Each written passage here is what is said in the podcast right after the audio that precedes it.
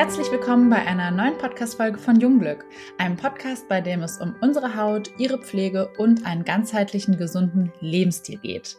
Natürlich wollen wir dich aber auch über die Themen der Nachhaltigkeit, sozialen Verantwortung und wichtige Meilensteine, die bei uns so anfallen, informieren.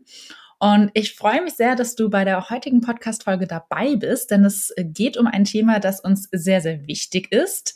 Es geht um Sonnenschutz.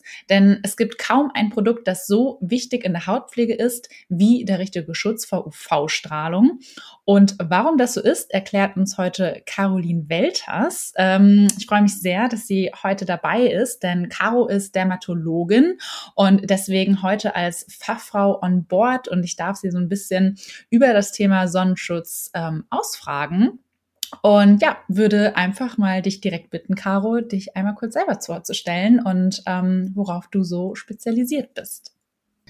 Genau, mein Name ist Caro. Ich bin jetzt ähm, seit knapp einem Jahr an der, ähm, in der Münchenklinik beschäftigt als Assistenzärztin für Dermatologie. Ähm, genau, freue mich, die Jungglück-Produkte zu präsentieren und heute dabei zu sein. Ich benutze sie selber und bin großer Fan davon und ja, freue mich heute aufs Interview. Dann würde ich auch mal direkt mit dem Thema starten. Und zwar erstmal so diese grundlegende Frage. Was ist eigentlich UV-Strahlung und was macht sie konkret mit unserer Haut?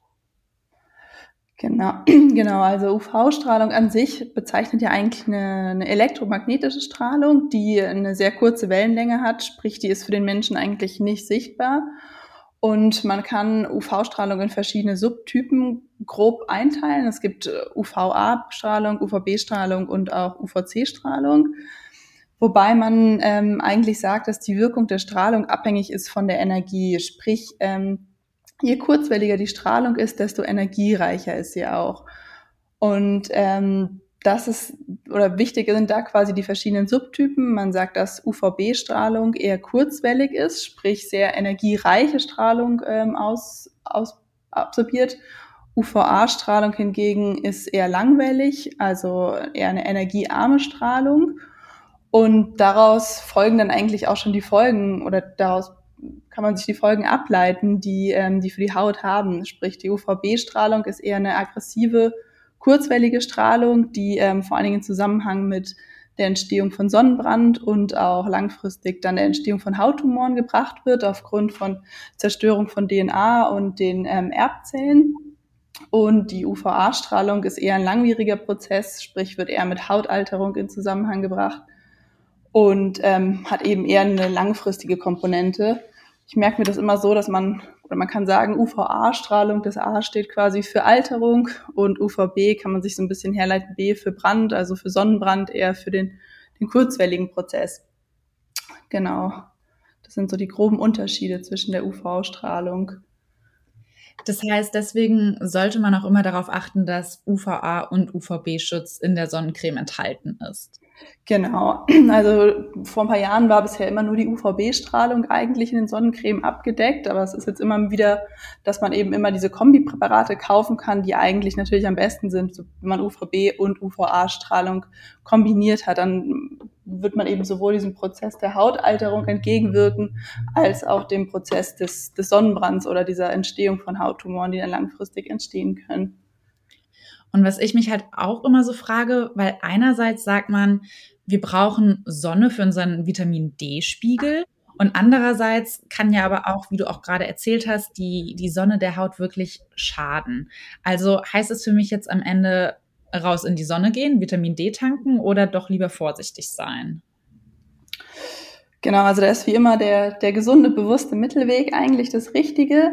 Ähm, es ist natürlich zum einen abhängig von dem, von dem Hauttyp, den man hat. Es gibt äh, sechs verschiedene Hauttypen eigentlich, wobei Hauttyp 1 ein sehr, sehr heller Hauttyp ist, vor allen Dingen rothaarige, äh, blonde und auch blaue Augen sind da charakteristisch für. Hauttyp 6 wäre eben sehr dunkler Hauttyp. Ähm, Und das sind natürlich auch Faktoren, die da eine Rolle mitspielen. Aber im Großen und Ganzen kann man sagen, wir brauchen natürlich auf jeden Fall die Sonne. Die ist wichtig für die Entstehung von Vitaminen, vor allen Dingen Vitamin D, was du eben auch gerade angesprochen hattest, Vitamin D3. Das ist vor allen Dingen für den Kalzium- und Phosphatstoffwechsel sehr wichtig und deswegen auch gerade für unsere Knochensynthese, den, die Knochenstammzellen und den Aufbau äh, wichtig. Zudem hat es eben auch einen positiven Effekt auf die Psyche. Das ist auch ähm, wissenschaftlich belegt, dass ähm, zum Beispiel auch Studien in Skandinavien gezeigt haben, dass Patienten oder dass, dass Personen oft in Skandinavien wesentlich höhere depressive Neigungen haben als zum Beispiel in, in Ländern mit viel Sonneneinstrahlung. Ähm, es hat einen positiven Effekt auf das Immunsystem ähm, und ist natürlich aber in Maßen in Maßen zu empfehlen. Das heißt, diese pure pralle Salle, pure pralle Sonne, Entschuldigung, empfehlen wir nicht.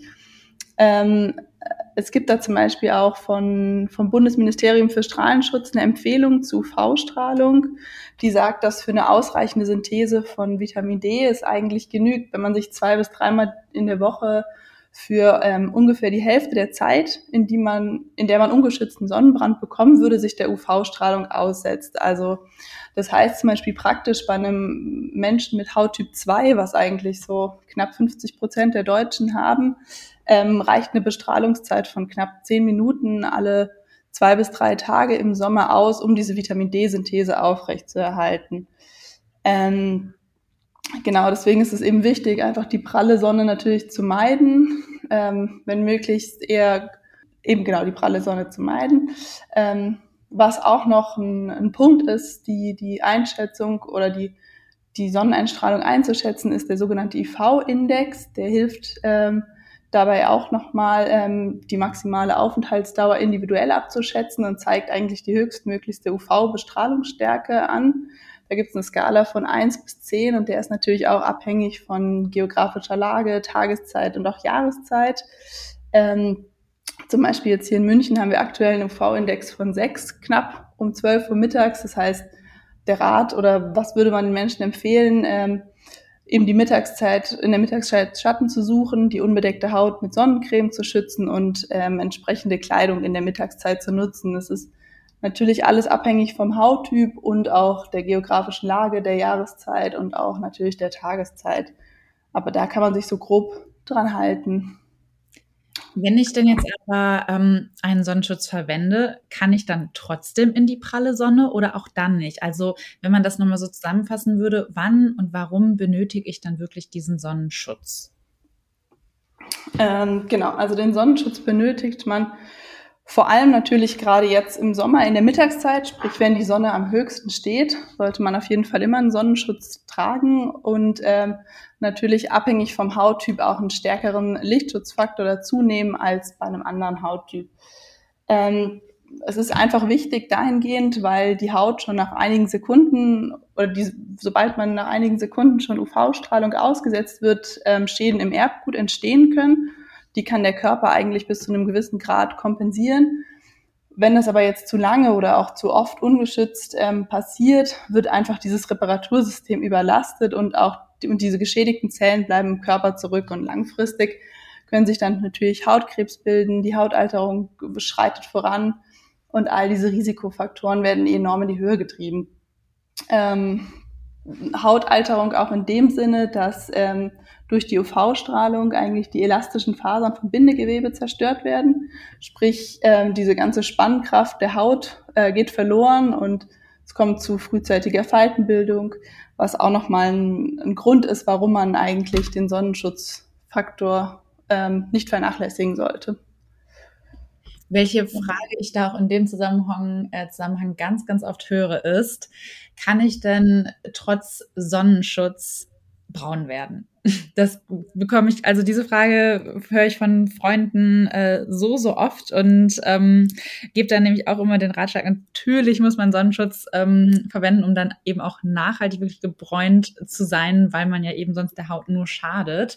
Aber hast du da vielleicht nochmal so aus dermatologischer Sicht auch irgendwie ähm, eine gute Aussage oder Info dazu?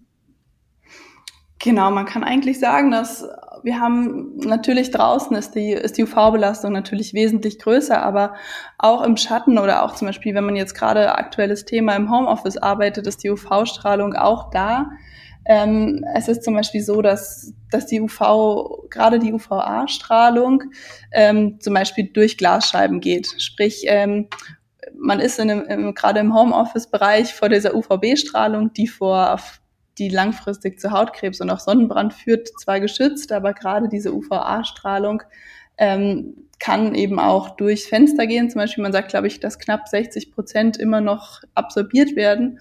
Sprich, man würde den, den Menschen natürlich auch empfehlen, auch weiterhin im Schatten und auch im, im Homeoffice, zum Beispiel hinter Gläsern, weiterhin Sonnenschutz zu, zu benutzen, weil eben auch gerade da die Möglichkeit besteht, Sonne zu tanken und ähm, braun zu werden. Also das ist nicht ausgeschlossen, das wenn man jetzt zum Beispiel im Schatten sitzt.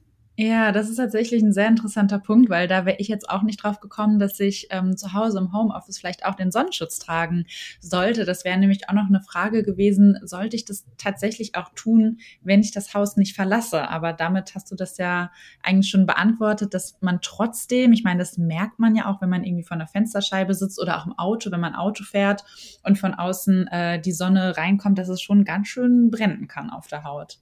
Genau, und eben gerade diese UVA-Strahlung ist da eben das Thema, dass die eben absorbiert wird durch diese Fenstergläser. Und ähm, ich meine, ja, man könnte natürlich empfehlen, dass man im Homeoffice oder jetzt im Schatten eher die UVA-Sonnencreme äh, anwendet, aber sinnvoll ist natürlich immer das Kombipräparat. Und ich weiß auch ehrlich gesagt gar nicht, ob es Sonnencreme gibt, die nur UVA ähm, bedienen, aber das gibt es, glaube ich, gar nicht. Dann ähm, gibt es ja auch noch verschiedene Filterarten bei den Sonnencremes. Ähm, welche gibt es da genau und wie funktionieren die? Genau, also man sagt eigentlich grundsätzlich, dass ähm, ähm, die Qualität auch von der Sonnencreme vom eingesetzten UV-Filter abhängt. Und ähm, je höher dabei der UVA und auch der UVB-Schutz, desto besser ist natürlich die, die Sonnencreme sozusagen aus dermatologischer Sicht. Ähm, am besten sind natürlich Filterkombinationen, die sowohl UVA als auch UVB-Strahlen schützen. Das hatten wir ja vorhin schon angesprochen. Wobei man auch immer, wenn man auf Sonnencreme schaut, sieht man ja aktuell immer nur dieses, den Lichtschutzfaktor als erstes und man, man muss immer im Hinterkopf behalten, dass sich dieser Lichtschutzfaktor eigentlich nur auf die UVB-Strahlung ähm, auf die UVB-Strahlung eingeht.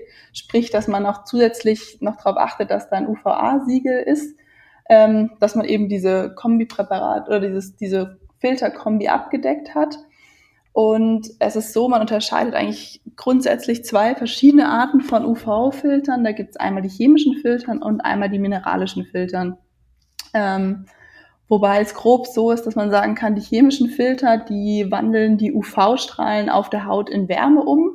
Sprich, da passiert was oder ist ein Progress in der Haut selber und die, die mineralischen Filter reflektieren das Sonnenlicht auf der Haut. Ähm, Beispiel dafür sind zum Beispiel kleine Partikel aus Zink oder auch Titaniumdioxide, die eben als mineralische Filter eingesetzt werden. Das ist so der grobe Unterschied zwischen den zwei UV-Filtern, die es eigentlich gibt. Genau, und ähm, grob, oder wie kann man chemische und mineralische Filter eigentlich auch noch unterteilen? Natürlich unabhängig von der Ethologie ist es so, dass ähm, mineralische Filter, sagt man eigentlich, grundsätzlich verträglicher sind, ähm, weniger Unverträglichkeiten oder auch weniger allergische Reaktionen auslösen und weniger hautreizend sind. Sprich, gerade in der Naturkosmetik sind das Produkte, die oder UV-Filter, die sehr, sehr gerne eingesetzt werden, weil die vor allen Dingen bei besonders empfindlicher Haut ähm, sehr sinnvoll sind. Gerade eben diese chemischen Filter sind öfter mal in Zusammen oder werden öfter mal in Zusammenhang gebracht mit allergischen Reaktionen und ähm, es gibt auch einige Studien, die sagen, dass chemische Filter zum Teil hormonaktiv sind, sprich ins körpereigene System übergehen können, wobei es da auch verschiedene Meinungen dazu gibt. Ähm, Im Großen und Ganzen äh, richtet sich aber gerade diese Naturkosmetik eben auf diese mineralischen Filter ein, weil die eben verträglicher sind, grundsätzlicher kann man sagen. Wie viel Sonnencreme sollte ich dann am Ende verwenden? Also vielleicht auch nochmal da so den Unterschied, ähm, wenn ich draußen bin, wenn ich drin im Homeoffice bin, aber durch die, durch die Fenster irgendwie die UV-Strahlung trotzdem aufnehme. Gibt es da wie so eine Faustregel? Ähm, generell richtet sich das natürlich auch alles, alles nach dem Hauttyp, wie, wie vorhin schon angesprochen. Es gibt sechs verschiedene Hauttypen und ähm, man spricht von der sogenannten Eigenschutzzeit je Hauttyp. Sprich, ähm, Hauttyp 1, also der sehr, sehr helle Hauttyp, hat eigentlich die geringste Eigenschutzzeit von nur fünf bis zehn Minuten. Ähm, Hauttyp 6 hat, glaube ich, knapp 90 Minuten Eigenschutzzeit. Sprich, ähm, bei Hauttyp 1 wäre es jetzt so, dass er nach fünf bis zehn Minuten schon Sonnenschaden kriegt. Ähm, jetzt ist es so, dass wir zum Beispiel Patienten mit Hauttyp 1 natürlich einen hohen Lichtschutzfaktor empfehlen würden, ähm, sprich Lichtschutzfaktor, Lichtschutzfaktor 50 Minimum eigentlich, wodurch dann Patienten mit Hauttyp 1 zum Beispiel bis zu 250 bis 500 Minuten in der Sonne bleiben können. Das heißt einfach, dieser Lichtschutzfaktor verzehnfacht quasi die Zeit, wo man in der Sonne bleiben kann oder verzehnfacht die Eigenschutzzeit, so kann man sich das vorstellen. Also Hauttyp 1 hat eine Eigenschutzzeit von knapp fünf Minuten. Mit diesem Lichtschutzfaktor 50 ist es eben bis ums Zehnfache gesteigert. Das heißt, knapp 500 Minuten könnte man da in der Sonne bleiben. Ähm, wichtig ist natürlich trotzdem, sich regelmäßig nachzucremen. Wir empfehlen da immer alle zwei Stunden sich nachzucremen. Und natürlich gerade jetzt, wenn man irgendwie am Strand oder in Sommerurlaub fährt, immer nach jedem Wasserkontakt äh, den Sonnenschutz erneuern. Generell gilt natürlich auch, mit Sonnenschutzmitteln nicht zu sparen, immer dick auftragen. So als Faustregel gibt's da zwei Milligramm pro Quadratzentimeter Haut. Das sind so ungefähr beim Erwachsenen so sechs, sechs große Esslöffel voll Sonnencreme für, das, für den ganzen Körper. Also damit nicht sparen. Ähm, wie gesagt, beim Homeoffice auch gerade auf die unbedeckten Körperstellen wie Gesicht und Arme achten, die dann irgendwie der Sonne ausgesetzt sind. Und da eben vor allen Dingen auf diesen UVA-Filter mit achten oder dass diese UVA-Strahlung mit abgedeckt ist. So kann man sich das eigentlich eine grob, grob richten danach. Wie kann ich denn jetzt aber noch einschätzen, welchen Hauttyp ich habe? Also bin ich jetzt eins, zwei, drei, vier oder eben bis sechs? Äh, wie kann ich denn das einschätzen? Also generell, man kann, man kann das zum Beispiel auch googeln, die Hauttypen, dann sieht man auch mal Beispiele quasi für die jeweiligen Hauttypen. Generell Hauttyp 1 ist ein sehr, sehr heller Hauttyp, zeichnet sich zum Beispiel durch Sommer, Sommersprossen, helle Augen und rotblondes Haar aus. Hauttyp 2, da wird es dann schon ein bisschen blonder, sag ich mal, oder bezeichnet sich durch helles Haar, helle Augen aus. Ähm, und Hauttyp 3, da geht's dann schon so ein bisschen in die bräun oder brünette Richtung. Das heißt, ähm, 3 und 4 sind vor allen Dingen brünette Frauen und Männer ähm, mit dunklen Augen, schwarzen Haaren und auch dunklere Haut. Und Hauttyp 6 wäre dann sehr, sehr dunkle Haut, dunkle Augen und zum Teil, also meistens auch schwarzes Haar, neigen wenig zu Sonnenbrand, ähm, sind meistens auch in, im Sommerurlaub, äh, haben sie wenig Sonnenbrand und genau, können länger in der Sonne bleiben als Hauttyp 1 und 2. Okay, dann würde ich mich, glaube ich, selber als so eine 4 klassifizieren. Ich ja, glaub, man, man sieht sich immer höher, als man ist. Ich glaube, ich bin auch eher eine 2, aber würde mich auch eher als 3 sehen.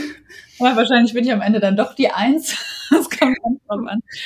Ähm, also die meisten Deutschen sind eigentlich so Hauttyp 1 bis 3 oder 4 höchstens. Okay, dann vielleicht auch genau. drei. Aber das ist nochmal ein guter Hinweis, sich da auch nochmal selber äh, zu informieren. Ich meine, natürlich informiert man sich sehr, was die Hautpflege angeht, an seinem Hauttyp. Also habe ich eine trockene Haut, habe ich eine empfindliche Haut etc. Aber auch genau. eben ähm, nochmal zum Thema Sonnenschutz ähm, extra.